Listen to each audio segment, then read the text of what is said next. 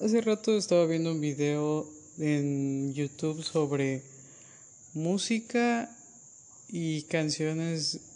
¿De qué se trataba? No me acuerdo. Estaba viendo un video en YouTube de canciones que no sabías que eran covers. Sí.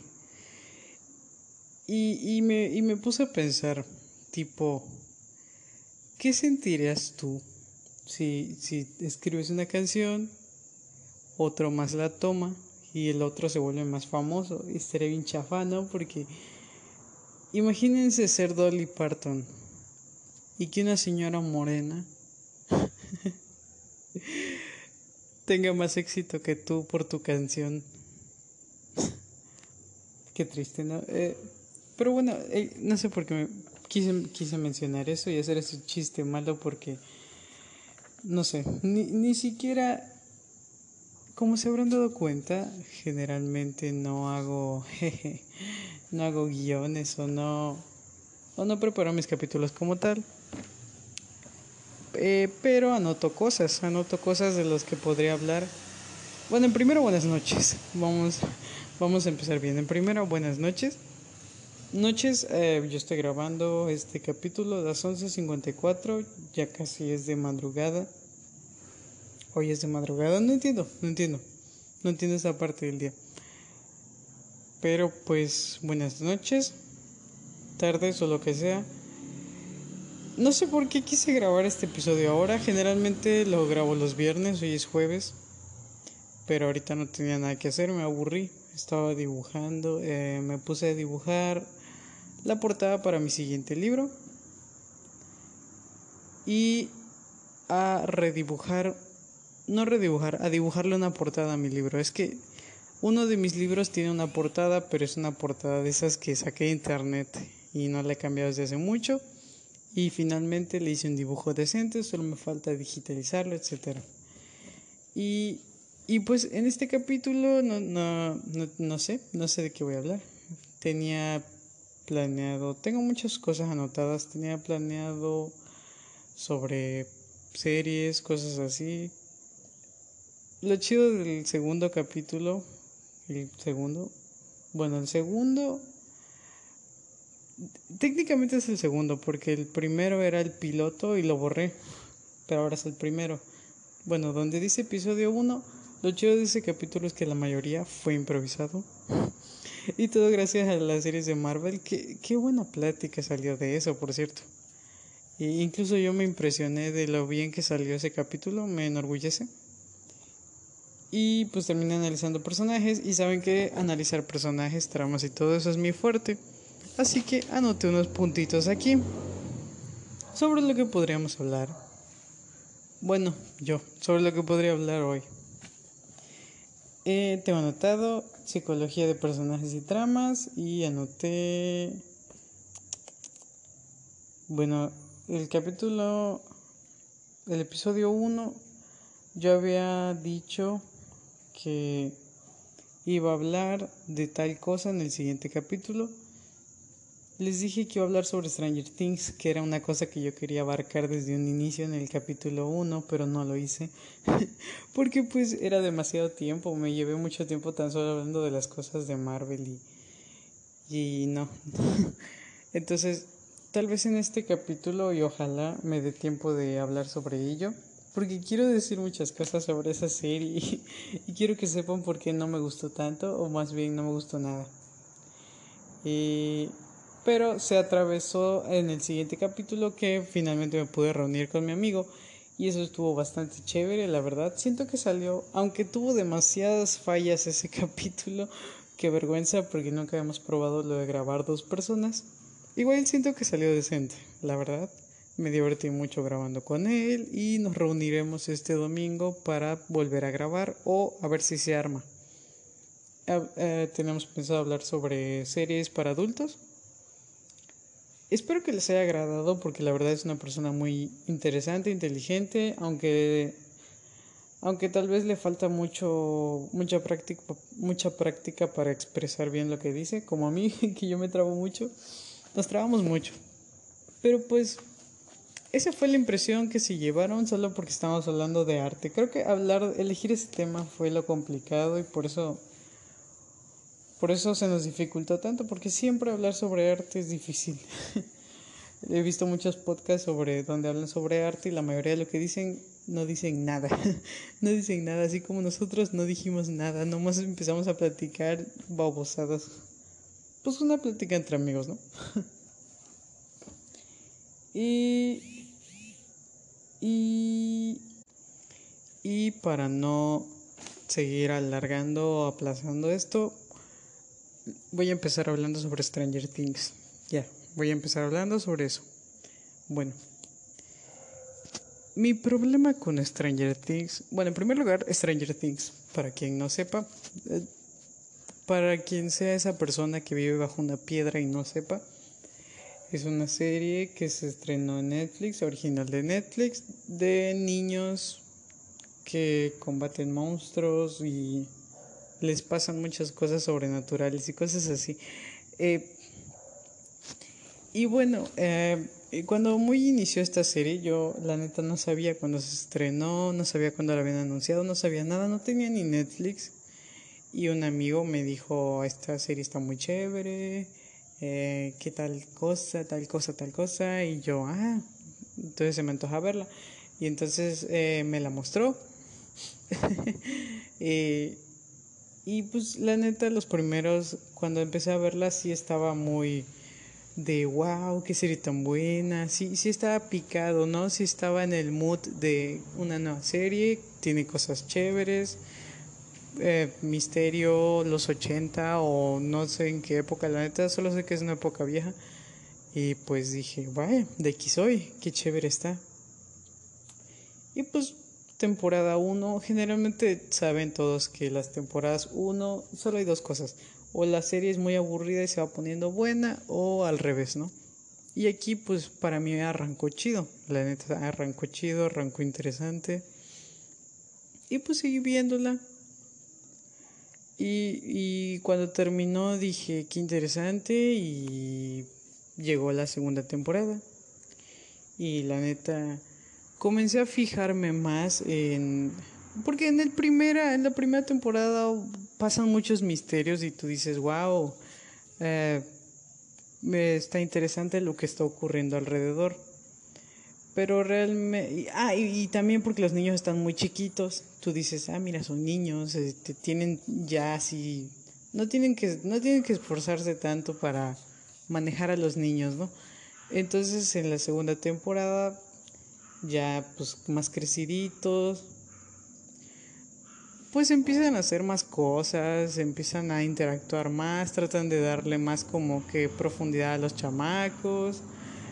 Eh, aparte de los monstruos, se están planteando otras cosas, ¿no? Que Mike quiere a Once, ¿no? Que, que Lucas, Lucas creo que se llama el chico negro. Es que, es que, bueno, antes voy a aclarar que para mí para mí todos esos chamacos no tienen no tienen personalidad, no tienen nada de personalidad. Will, ¿cómo madre describes a Will, al niño que no sé, que está frustradito y luego es el chido, el que cae bien y Lucas es es el, el niño negro que hace chistes de repente.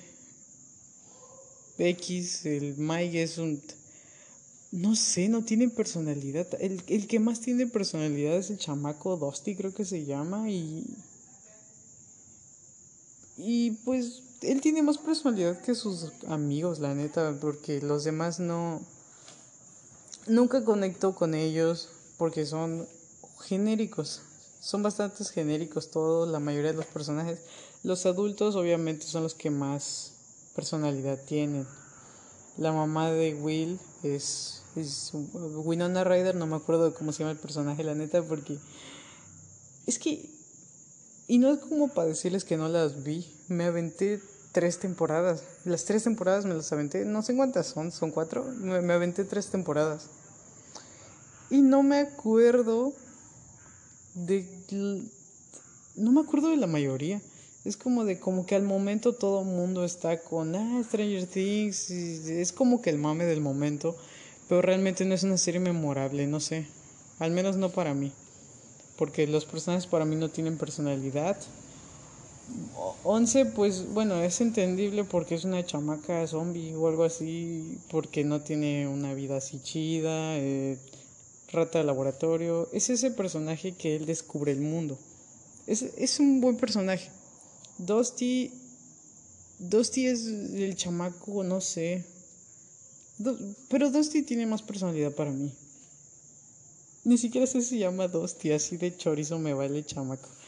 Eh, Dusty, la mamá de Will, el papá de el sheriff, no sé cómo se llama sheriff.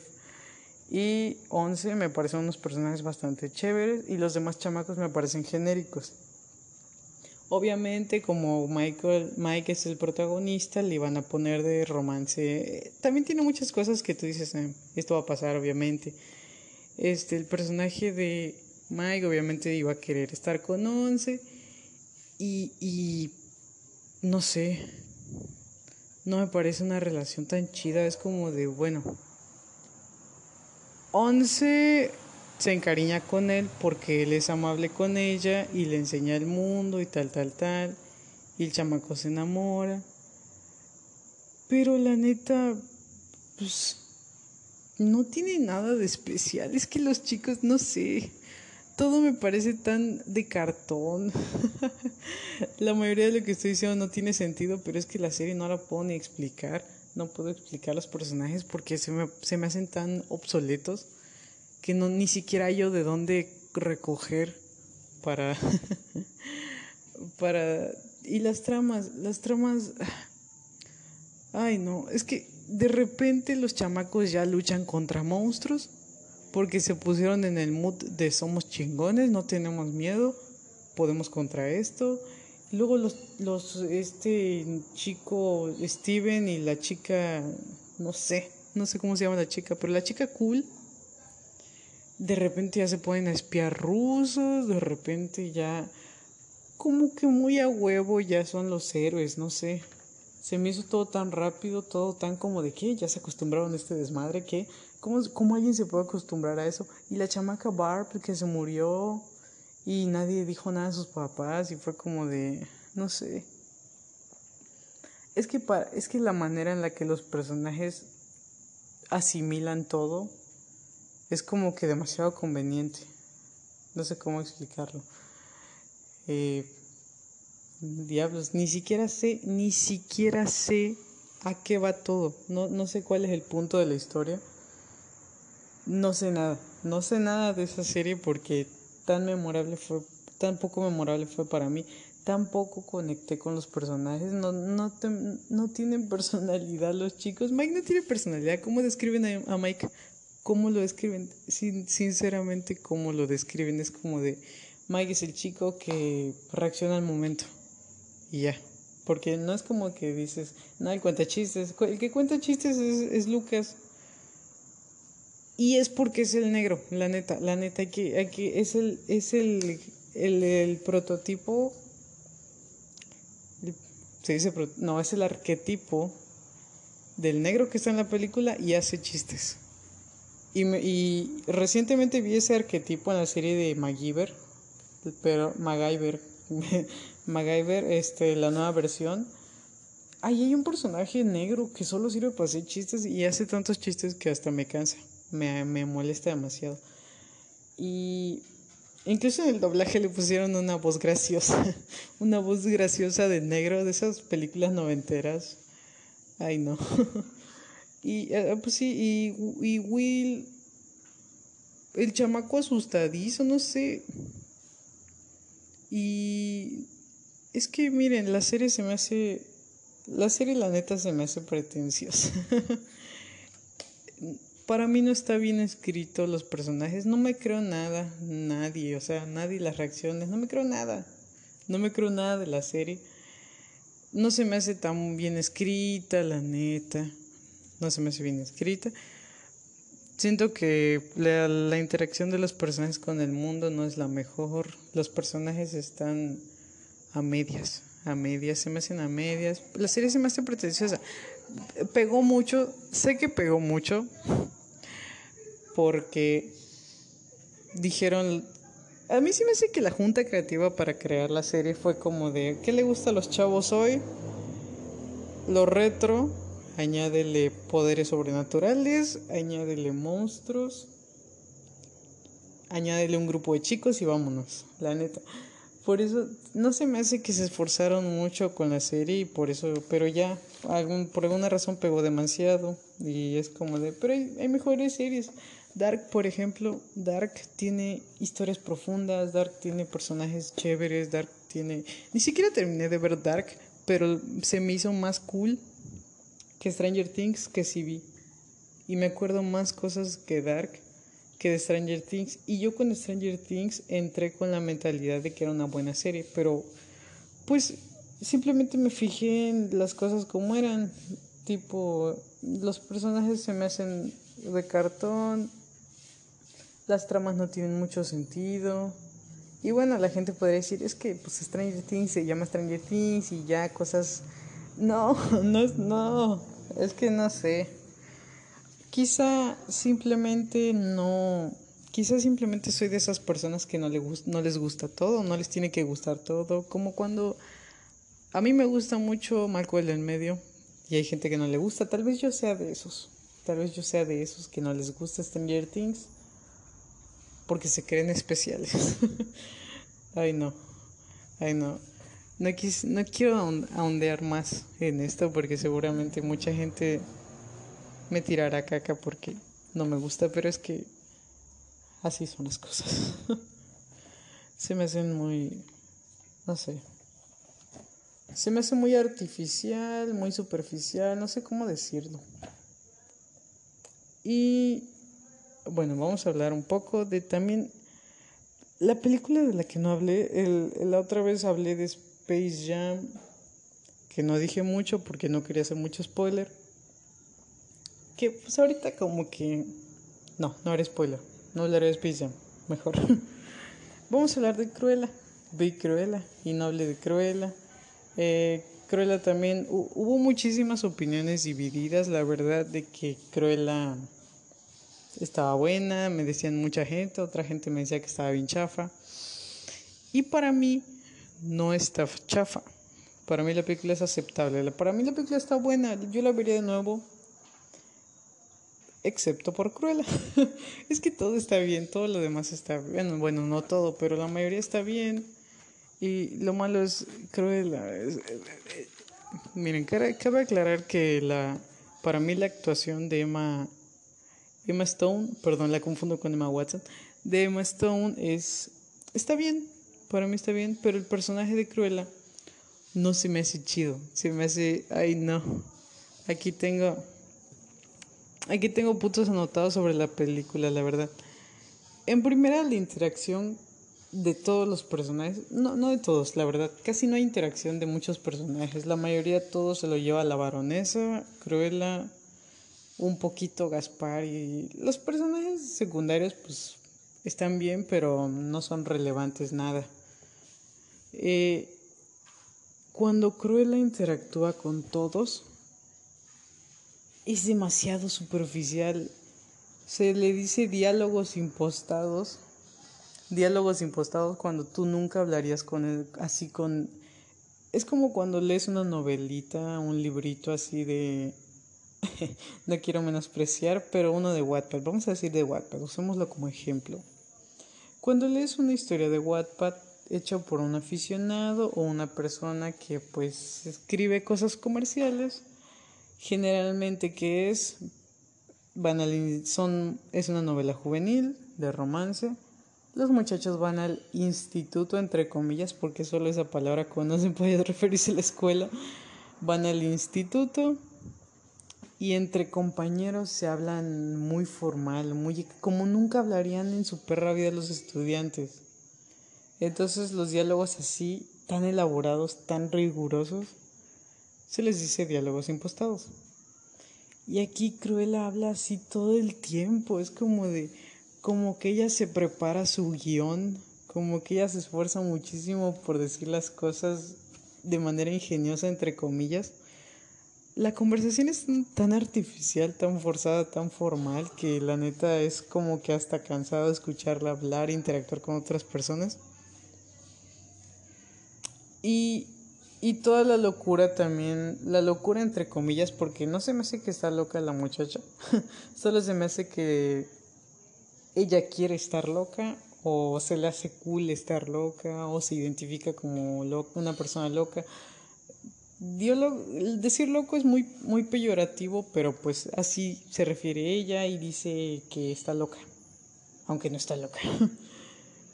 Eh, pues este, no está, no te dicen qué tiene, no te dicen qué le pasó, no te dicen por qué, pero desde un principio, desde la historia, ella pues se siente diferente. Y pues chido, pero es demasiado sobreactuado su personaje. Su, su personaje está escrito para que sea demasiado explosivo, entre comillas, espontáneo. Es que... Qué difícil es hablar de Cruella. ah, a ver. El personaje en sí, ustedes se darán cuenta, está demasiado sobreactuado. No digo que Emma Stone actúe mal, pero la dirigen. Ella actúa bien, pero el personaje es, demasiado sobreactuado, tiene facciones muy, muy exageradas, tiene. Es tan exagerado el personaje que la verdad empalaga, empalaga muchísimo. Ella eh, está muy injustificado la mayoría de lo que hace. Solamente, solamente dice, estoy loca. Y ya. Pero pues no, tú sabes que no lo está. Simplemente porque hace, entre comillas, maldades. Porque sale en flashback. Se supone que para mostrarte lo loca que era. Pero solo hacía travesuras de niña. No hacía no sea... Ay, me estoy acomodando. Solo hace como que travesuras a medias y está muy forzado el personaje para que tú pienses que esté loco, pero nunca terminas de tragártelo por alguna razón. Y ella emocionada dice, ya sé lo que soy, estoy loca. Y es como de, para ella ser loca está cool. Y ya dice que está loca. Pero no es como que hace cosas como matar a alguien o perjudicar realmente a alguien, ¿no? Sus interacciones con la baronesa, que la baronesa está interpretada por Emma Thompson. Uy, hay muchas Emmas. Y el personaje está muy chévere, la verdad. Está bastante chévere el personaje. La actuación de Emma Thompson está muy chévere. Aunque hay momentos en los que el personaje sigue una línea que ya rayan lo caricaturesco, como Cruella, Cruella es toda una caricatura. Incluso, incluso cuando está como Estela, porque tiene ahí un seudónimo, su seudónimo es Cruella y su nombre real es Estela. Incluso cuando el personaje de Estela no sale de, no sale de su misma personalidad, solo, solo sabe ser exagerada, solo sabe ser la loca no, es una caricatura total el personaje de Cruella. Así que para mí fue bastante forzado, caricaturesco, falto de motivación. Motivaciones sí tenía, pero motivaciones tontas, como robar un anillo o Sí, robar un anillo o trabajar en la moda o ganarle a la baronesa en sus... Realmente no eran motivaciones malas, eran motivaciones... Más bien, no eran motivaciones... O sea, malas tal vez sí, pero ¿cómo decirlo? Más que malo, perversas, no eran motivaciones perversas. Eh, y se supone que iba a matar uno a los perros de la baronesa, que no sé qué, y no hizo nada, la verdad incluso te llegaban a plantear de que tenía un buen corazón, que era buena. Para mí fue, fue más una chica que quería, que le gustaba llamar la atención, que en realidad era buena, y que solo quería darle su merecido al verdadero villano, que el verdadero villano era la baronesa, la verdad. El verdadero villano era la baronesa Cruella, era solo la, La, la loca buena. La loca bonachona, la loca con la que simpatizas, pero aún así te empalaga que sea tan loca, pero loca de que se cree loca. ¿Me entienden? Ay, no. Este, luego hay un plot twist bastante baboso, donde se supone que. Ah, spoiler alert. spoiler alert, donde se supone que la baronesa es mamá de Cruella, y tú dices que, y se entera por una babosada. Luego resulta que el, el, el que siempre está al lado de la baronesa, su guardura, su mano derecha, ya lo sabía.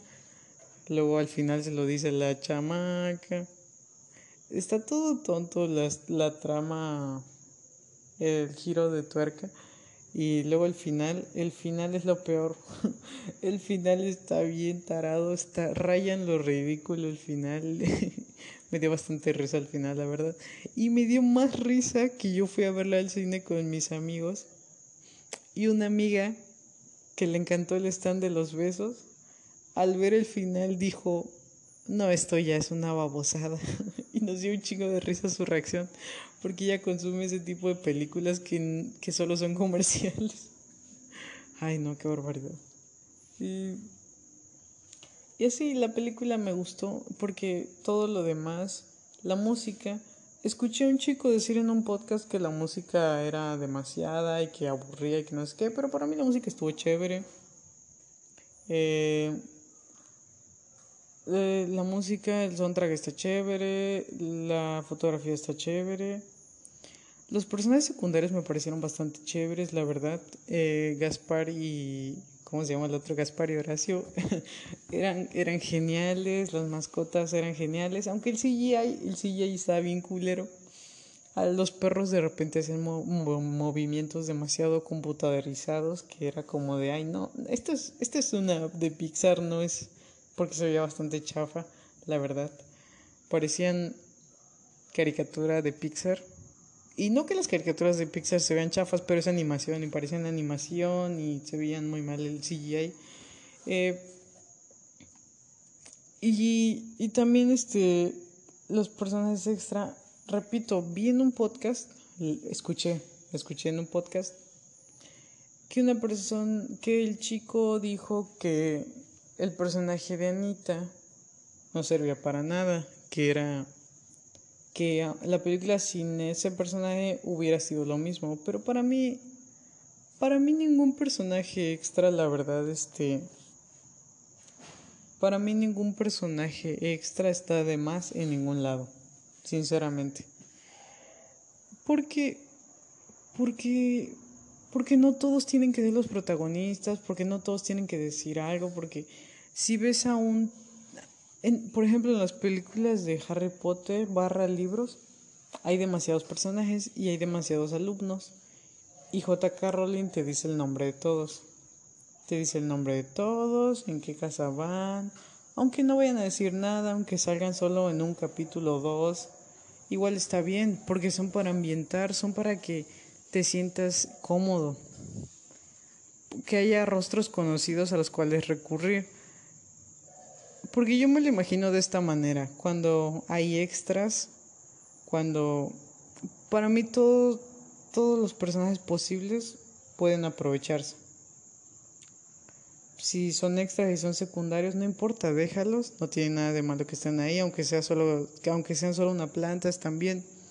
Porque además de que te pueden servir, para lo que sea, no todos tienen que ser los protagonistas. En, en, incluso en, el mundo real, tú ves muchas caras conocidas, aunque no les hables, aunque no, no sabes si, ni cómo se llaman, pero ver las caras conocidas ya, ya te sirve para familiarizarte con el entorno, con la película, con la serie.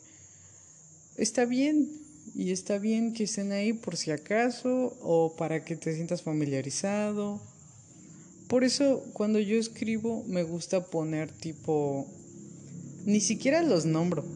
A veces ni siquiera nombro a, los que tienen muchos diálogos. A veces ni aunque tengan más de tres diálogos los nombro. o algunos ni siquiera los describo, pero pues sirven porque sé que hay muchas personas en el planeta. Si pongo, yo le di esta flor a la chica de blusa azul, que ahí quede, no tengo que decirte su vida, no tiene que ser relevante. Hay muchas personas en el mundo, no todos son los protagonistas, así que que la chica de blusa azul sea la chica de blusa azul.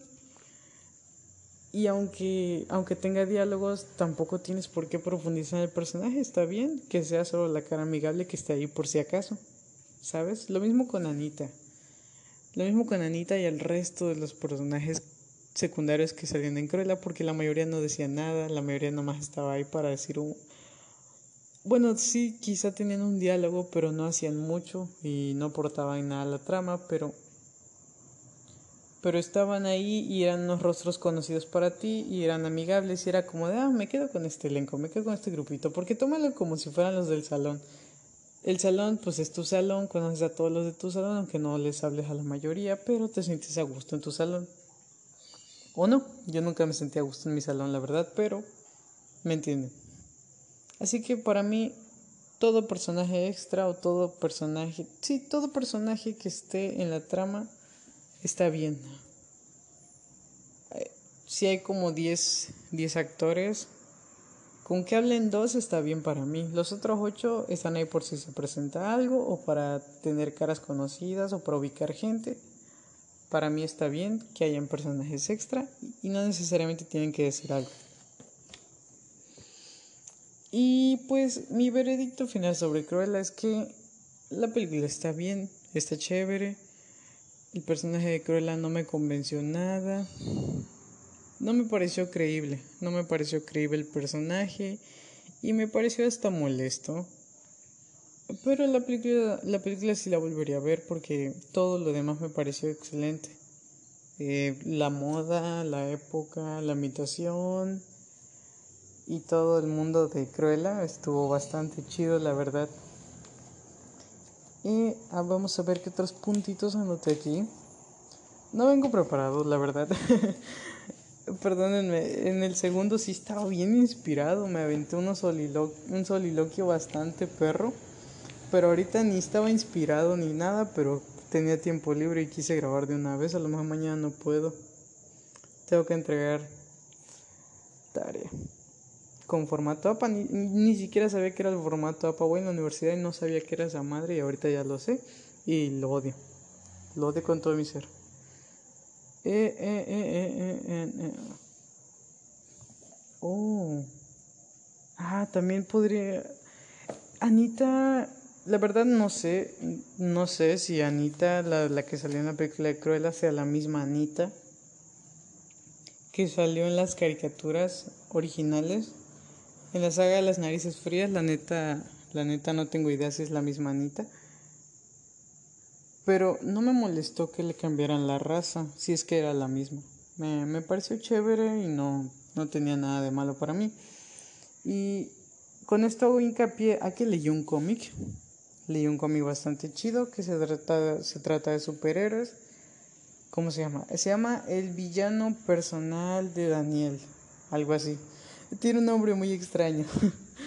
eh, se trata de un villano y un tipo que uh, se conocen, se aman, bla, bla, bla, y pasan muchas cosas.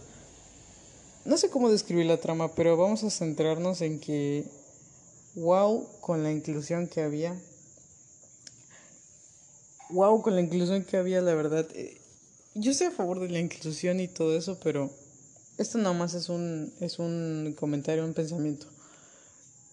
En el cómic aparecía gente latina, gente blanca, gente asiática, gente eh, eh, oriental, ¿cómo demonios? Gente musulmana, gente demasiada diversidad. Era raro ver a dos, era raro ver a dos güeros en una habitación, la neta, porque todos eran tan distintos y de hecho, incluso el, el empoderamiento femenino en este cómic estaba tan cabrón que no sabías, no, quiero sonar malo, pero no sabías neta quién era mujer y quién era hombre. Era como de... Y la traducción no ayudaba mucho, porque a veces en la traducción también se confundían y le decían él a quién era ella y ella a quién era él. Y entonces hagan de cuenta que el protagonista está en un crew, está en un grupito de trabajo, él trabaja en una agencia de superhéroes o algo así. Y todo su grupo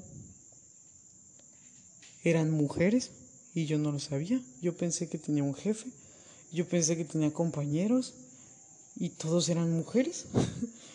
y me sorprendió porque incluso hay una mujer que estaba toda gigante, toda fuerte, con el cabello corto.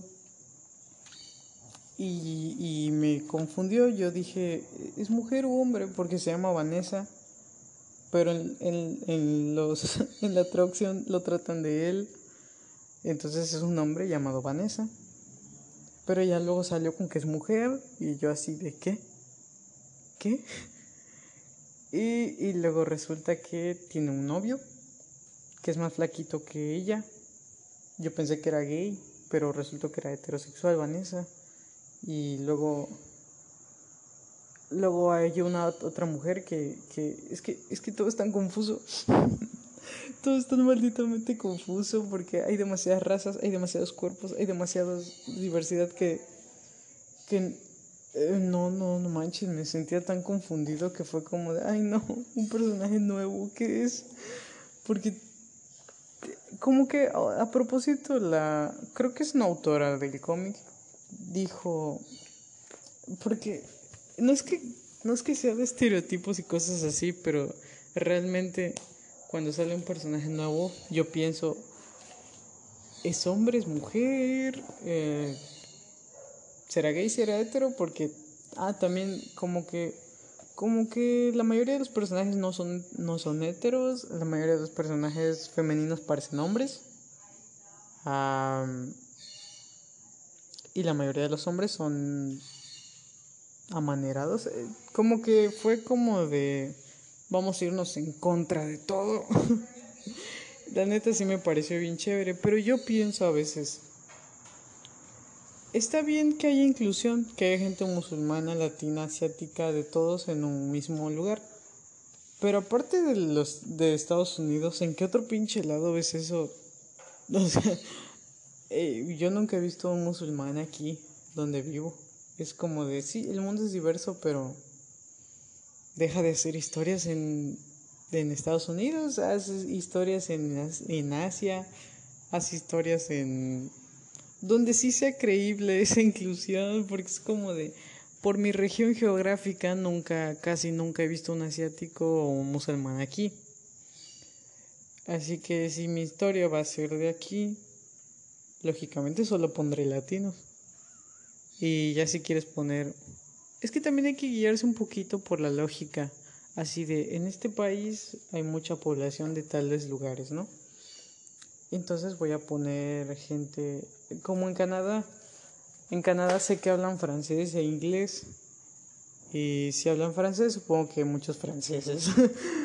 supongo que hay mucha migración francesa. Y como está al lado de Estados Unidos, supongo que hay muchos gringos. Entonces podría escribir cosas sobre Canadá y sí poner uno que otro personaje latino, mm, eh, de raza de raza negra y asiático, uno que otro, pero no un chingo, porque si porque si sé que hay más de esto, entonces lo que mi prioridad creo que debería ser estadounidenses, canadienses y franceses.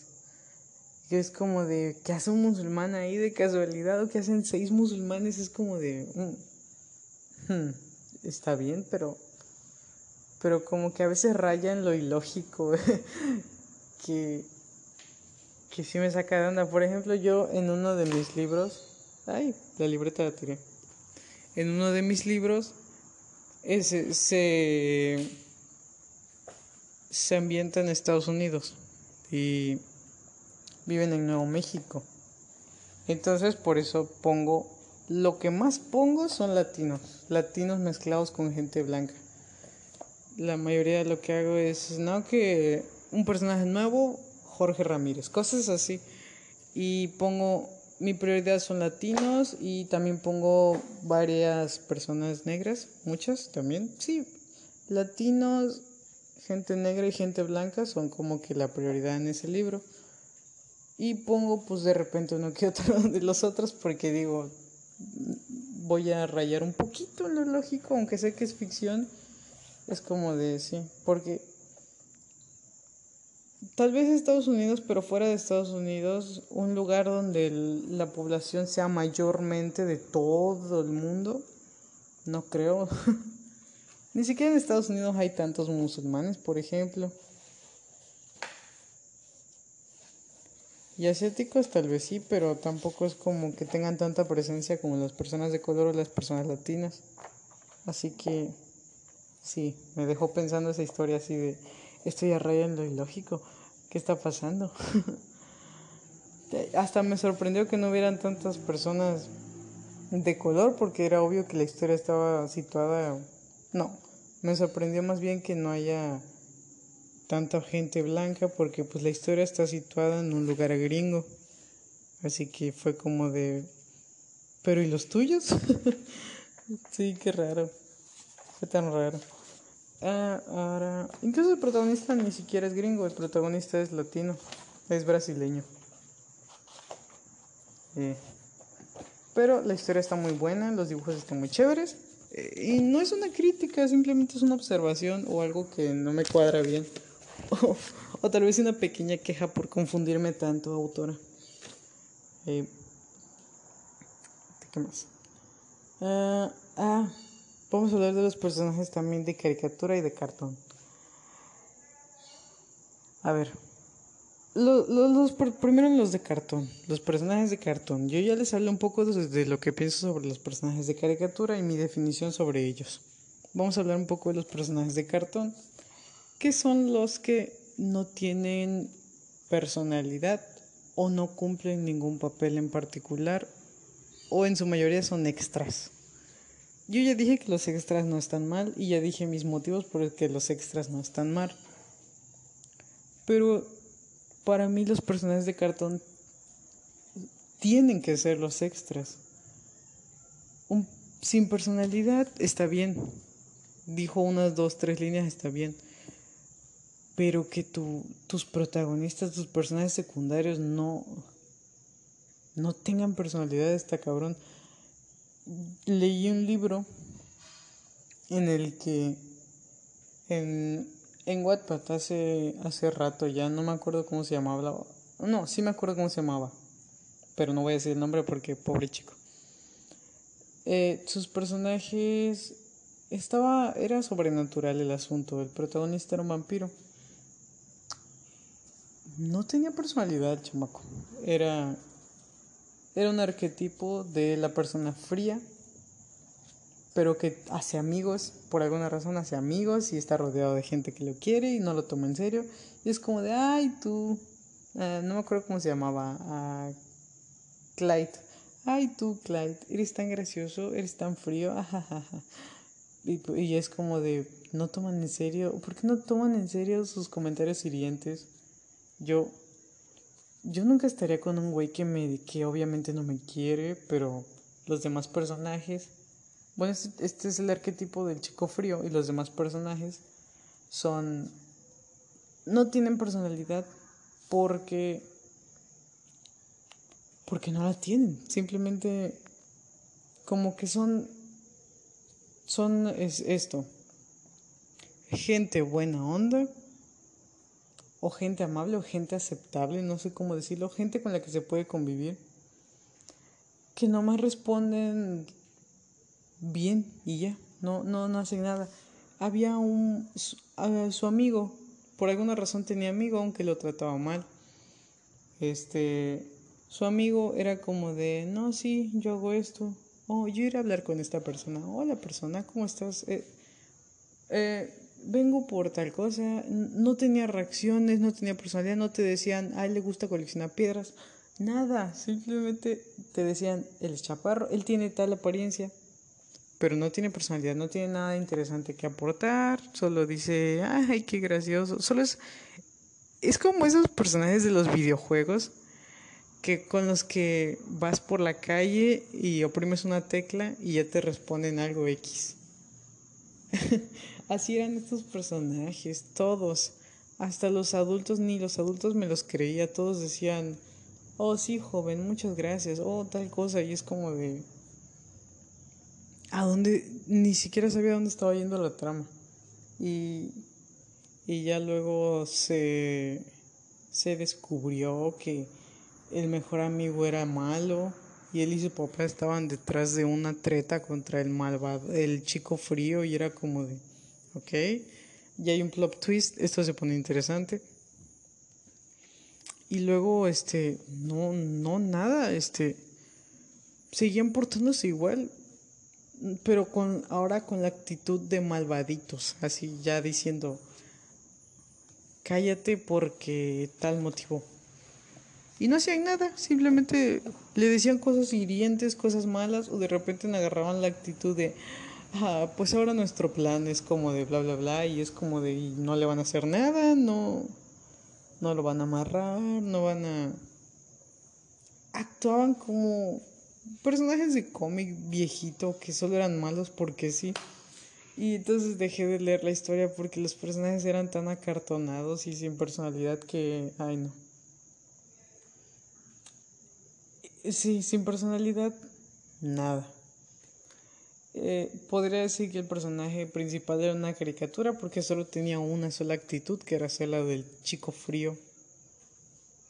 Y pero ya.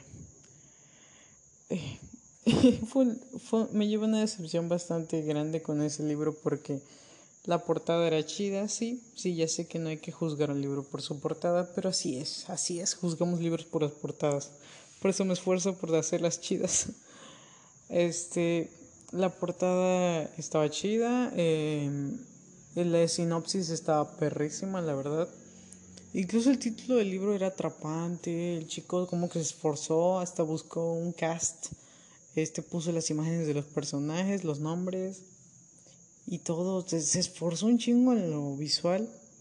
Pero ya en el contenido, la historia, la neta, era un churro.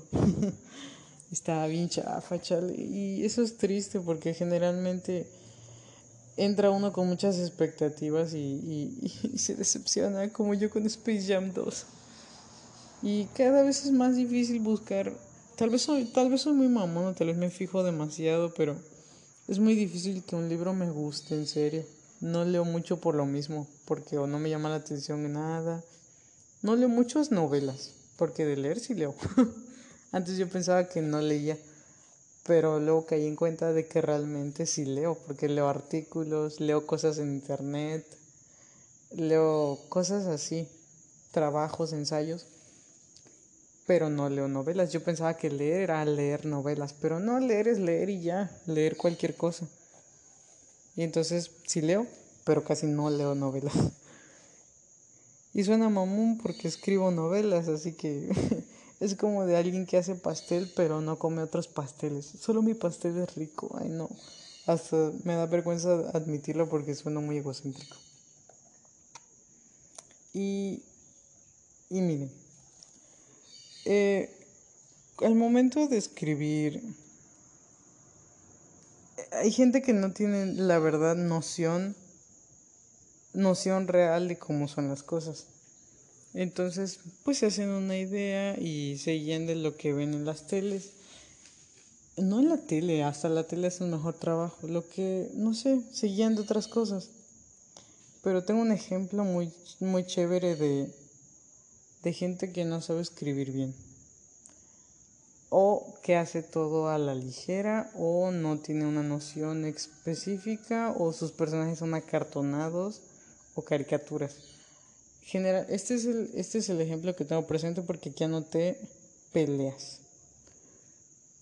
Eh, cuando leemos una novela, nunca falta, género del género que sea, que los personajes se peleen. Hay muchas, hay muchas historias donde entre los padres y los hijos se pelean.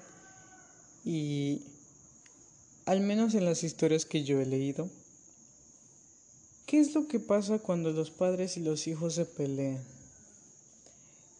Generalmente es por algo que pues la mamá no está de acuerdo, porque generalmente quien más pelea es la mamá, obvio.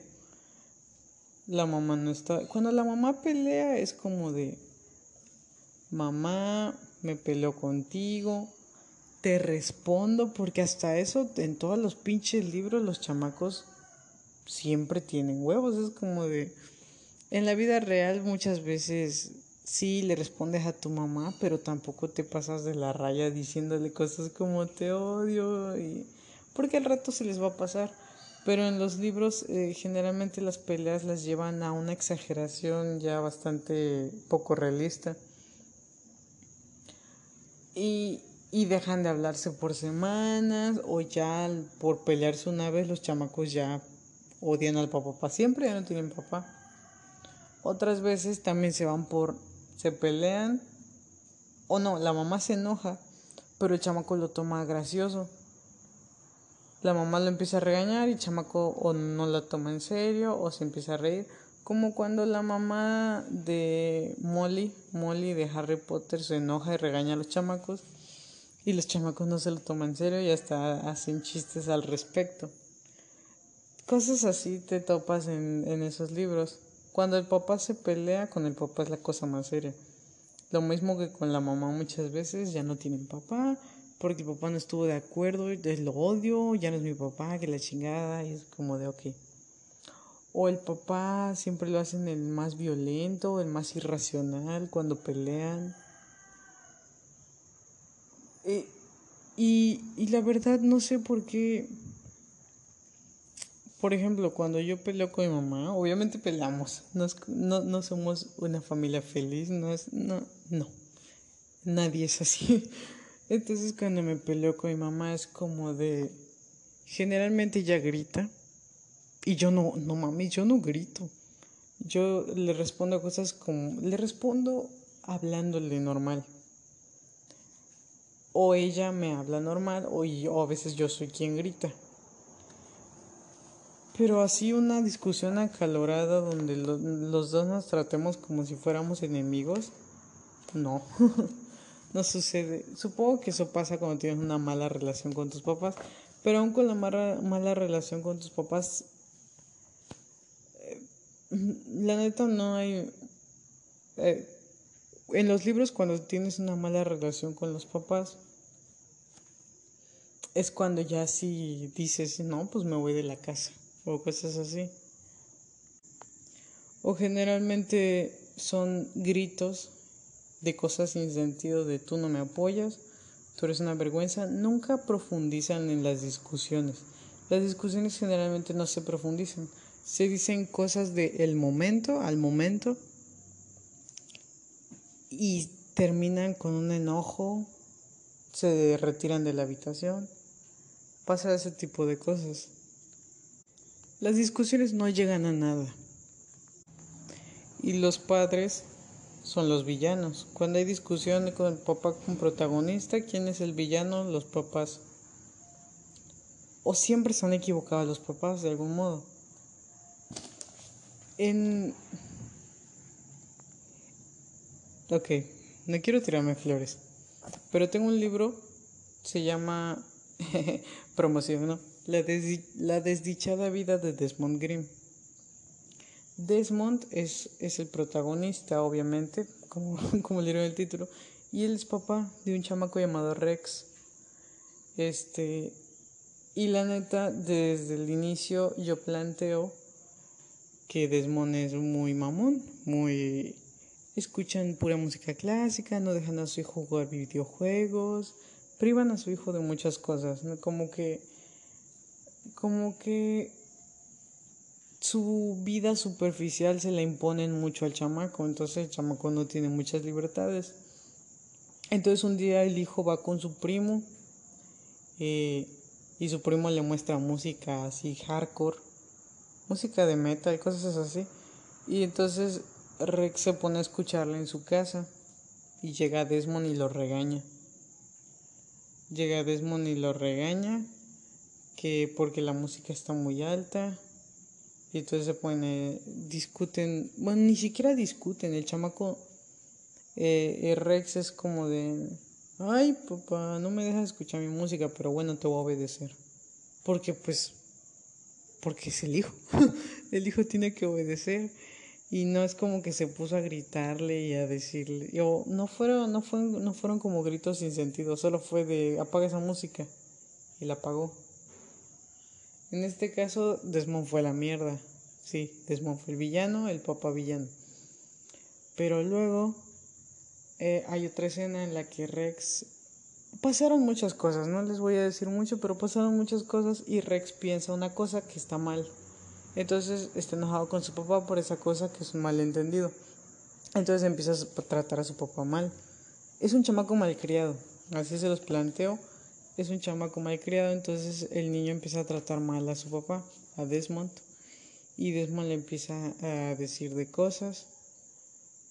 Cosas como de... Él, él está platicando normal con su hijo y su hijo se está portando mal. Entonces Desmond le dice que ¿qué tienes? y el chamaco se sigue portando grosero. Y en esta ocasión Rex es el malo, porque se está portando mal, está equivocado, entonces llega un punto en que se empiezan a gritar. Y hasta que Desmond dice silencio, tú no sabes nada y el chamaco se calla. Y,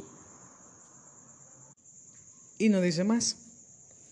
Siguen como si nada en el camino y pasa lo que pasa, siguen con sus vidas, porque aquí la discusión fue breve, fue breve, fue el papá pues sacó su autoridad, así que realmente Rex estaba equivocado en esta ocasión y según mis lectores mis discusiones sí se la creen. Tengo, porque, bueno, mis papás discutían mucho, así que tal vez tengan algo que No, no, este, es, es que no es algo caricaturizado, porque siempre se quedan en una sola cosa. O siempre discuten por cosas ridículas en los pinches libros. No cosas ridículas, cosas de que es que papá tú no me apoyas, es que papá tú no me aceptas, es que papá esto, eh, siempre generalmente discuten por, por una situación del protagonista y el papá está en contra. Pero a veces hasta, hasta el hijo es el que es el insolente y el culpable, no siempre tiene que ser el papá el villano. Tengo otro libro en el que en el que tengo un personaje llamado Henry y tiene un hijo llamado Joy. Joy es un, un pesado. Eh, es, un chamaco como que emo, callado, mal portado. Y entonces le dice, y empieza sutil, trato de hacerlo sutil. Trato de no irse de una vez a la discusión, sino empezar sutil. Donde es que ese es el punto, hacer las cosas sutiles y que lleven un ritmo creíble, porque cuando todo lo metes de putazo es como de, ay no, esto pasó tan rápido que no tuve tiempo de asimilarlo. Debes darle tiempo al lector de asimilar la situación y que él empiece a sentir la incertidumbre y que empiece a sentir cómo el ambiente se está poniendo pesado. Uy, qué bueno que estoy sabiendo cómo armar esto. Que el lector sienta que el ambiente se está poniendo pesado. Por ejemplo, aquí Joy le dice a su papá, oye papá, empieza tranquilo, oye papá, ¿me das permiso de salir con mis amigos? Y luego Henry le pregunta si son tales chamacos. Y, y todavía en buena onda dice, es que no sé, no me agrada que te juntes con esos chamacos. Mejor no, hijo, se lo dice, se lo dice amable.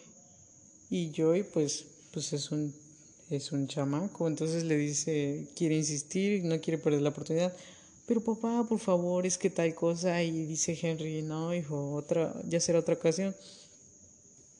Y luego, y luego, y así empiezan a subirse el tono, se empiezan a impacientar. Henry empieza a, cansarse de que le esté, de que Joy le insista tanto. Y Joy empieza a enojarse porque su papá no le da permiso. Entonces le dice, ¿cómo es posible que a mi hermana tal cosa? Y ya Henry explota, ¿no? Así de, no metas a tu hermana en esto, ya te dije que no, y es que no entiende Joseph y que no sé qué. Entonces hay que empezar escalando desde arriba. De poco a poco para arriba, no ir, eh, no seguir una línea. Cuando se sigue una línea todo es fatal. En la vida todo sube y baja, así lo mismo con las tramas, sube y baja. Cuando todo va lineal, todo va de putazo, es como de ahí pierde credibilidad tus discusiones. También influye mucho la conexión que tengas con los personajes. Qué tan creíble sea. Uy, se cortó porque al parecer esto tiene un límite de grabación. Bueno, decía, también influye mucho qué tanta conexión tengas con el personaje y qué tan creíble esté como está escrito.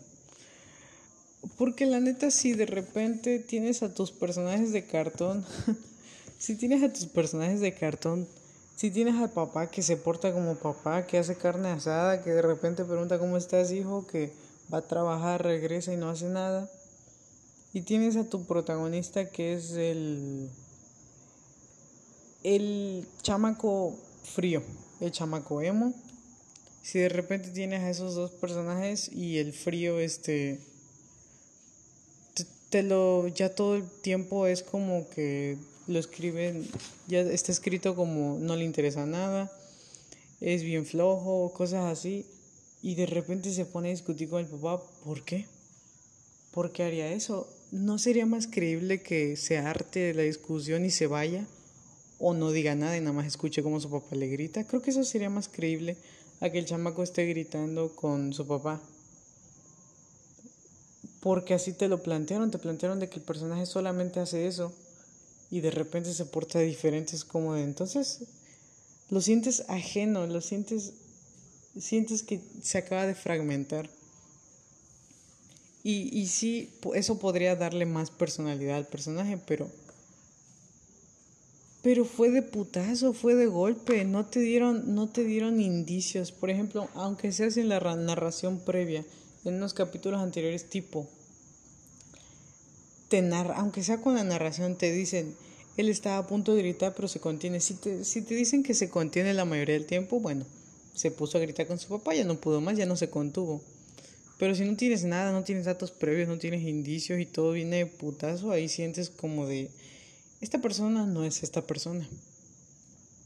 Me ha pasado con muchos personajes, por ejemplo, el ejemplo más este, notable que tengo es el, ahorita que vi la serie de Loki, ¿Qué pedo con el personaje de Rabona? que al principio, en los primeros capítulos, los primeros dos, era una mujer ecuánime, formal, tranquila, hasta buena onda porque se ponía a platicar con Mobius. Que tenía sus destellitos de buena onda, pero era una mujer formal, recta, tranquila, calmada. Y ya de putazo te metieron que estaba loca, que es mala, que se puso a hacer esto. Hasta sentí el personaje tan fuera de lugar que me cayó mal. Además de que me cayó mal, lo repudié al instante porque fue como de, de repente fue calmada, de repente se puso loca, de repente ahora ya es la víctima y ahora ya se largó a la chingada. Es como de porque todo fue de putazo de que de repente ya es mala. Como esos villanos nuevos de Disney, donde ya, pues la fórmula es que ya todos ahora sean malos. Y eso los hace poco creíbles. Poco creíbles como el personaje, la villana de Zootopia, que pues era bien linda y que no sé qué, y fue la mala. Fue tan poco creíble. No, no había ningún indicio de que fuera mala y, al y luego lo metieron todo malo, entonces no lo asimilas, no te lo tragas, hasta se ve ridículo como el personajito es malo y fue, es, es muy fuera de lugar hacer esos cambios tan bruscos que no que no esté justificado ni tu trama ni tus personajes está cabrón. Tienes que saber cómo justificarlos cómo dar indicios cómo cómo llevar las cosas ahí y que no solo pasen porque sí me entiendes por eso los, los villanos de Disney eran más memorables antes, porque ya, ya, ya, ya tenían planteado, ya era obvio que eran malos. Por ejemplo, Scar, Scar es, el, es mi, mi villano favorito, mi personaje favorito en general de Disney. Es el más perro porque sabías que era malo por las actitudes que te mostraban de él, pero ante su sobrino se portaba decente. Así que ahí tenía varias personalidades. Ya estábamos preparados a saber que era malo. Él podía portarse encantador, podría portarse amable, podía... Y si te lo creías cuando cometía sus fechorías, porque ya sabes que era malo. Y, y con su sobrino, tal vez a su sobrino, por eso a Simba sí le impactó, fue como de, pongámonos en el lado del personaje. Nos, Simba pues todo el tiempo lo vio como un tipo buena onda o hasta desinteresado. No buena onda, sino que un tipo así, eh, X, me, mi tío, el que está ahí, el de hueva, y de repente es malote y tú dices, eres otra persona, eres Simba, tú dices, este no es mi tío, y eso es, por eso el personaje tiene esas reacciones. Pero nosotros como, pero nosotros no somos Simba, eso voy. Entonces como lectores, nosotros vemos la reacción de Simba y decimos, uy, pobrecito, no sabe lo que nosotros sabemos. Porque nosotros estamos leyendo desde la perspectiva de todos los personajes, no solo de Simba. Y por eso nosotros sí nos creemos que nosotros no somos Simba que decimos, este no es Scar. Nosotros decimos, este sí es Scar porque ya habíamos visto lo que él podía hacer, lo que era capaz de hacer. Y... Ay, no. Y bueno, ya se dan cuenta de que no hablé casi nada en este. Eh, fue, me, estuve más inspirado en el anterior, aquí no estuve inspirado. Aquí fue mucha verborrea. Por cierto, olvidé presentar el programa. Bienvenidos a Carnaval de Tontos, donde se habla de mucho y a la vez de nada. Es muy acertado el eslogan que se me ocurrió. Y de seguro alguien más ya lo dijo o alguien más ya lo usa.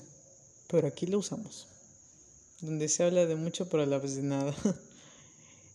Muy acertado la verdad porque aquí fue más verborrea que otra cosa. Fueron datitos a medias, tal vez uno que otro comentario acertado, pero la mayoría no supe lo que dije. Incluso yo estaba consciente de cómo les sigo, no sé qué estoy diciendo. Tengo sueño, no estaba inspirado porque grabé esto hoy, pero bueno. Al final ya salió, ya salió para el episodio, así que que sea lo que Dios quiera. Y qué bueno que me hayan escuchado. Y, y qué chévere seguir haciendo esto, la verdad, a pesar de que quizá no aporto mucho, quizá, quizá es uno de muchos otros, me, me divierto hablando porque así ordeno mis propios pensamientos, así me desestreso y practico para la locución. me gustaría, eh, sueño frustrado, la verdad. Y escucharme, escucharme hablar eh, así, escucharme lo que grabo, me hace darme cuenta de lo que debo corregir en mi voz. Por ejemplo, tengo una mala pronunciación con las S, aún estoy practicando para no arrastrarlas mucho, para no tragármelas más bien, porque hablo como si fuera chileno, que las S a medias cortadas a veces. Así es como de... No terrible. Entonces así puedo practicar y de paso tal vez compartirles un poco de lo que sé, aunque no sea mucho.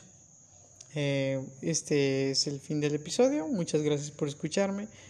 Tengo Instagram eh, donde subo pues mis fotos así, arroba Gabo Cruz obviamente. Tengo una cuenta de dibujos, pero me da un poco de vergüenza este eh, ni siquiera, ni siquiera mis, mis amistades saben que la tengo porque me da un poco de vergüenza porque subo cosas feas. Pero bueno, la voy a decir. Arroba garabatos de Gabo. Facebook, no tengo página de Facebook, pero pues tal vez me encuentran. Gabo Cruz. Suerte. Ah, TikTok, Gabo Cruz obviamente. Wattpad, GN Cruz. Guión bajo.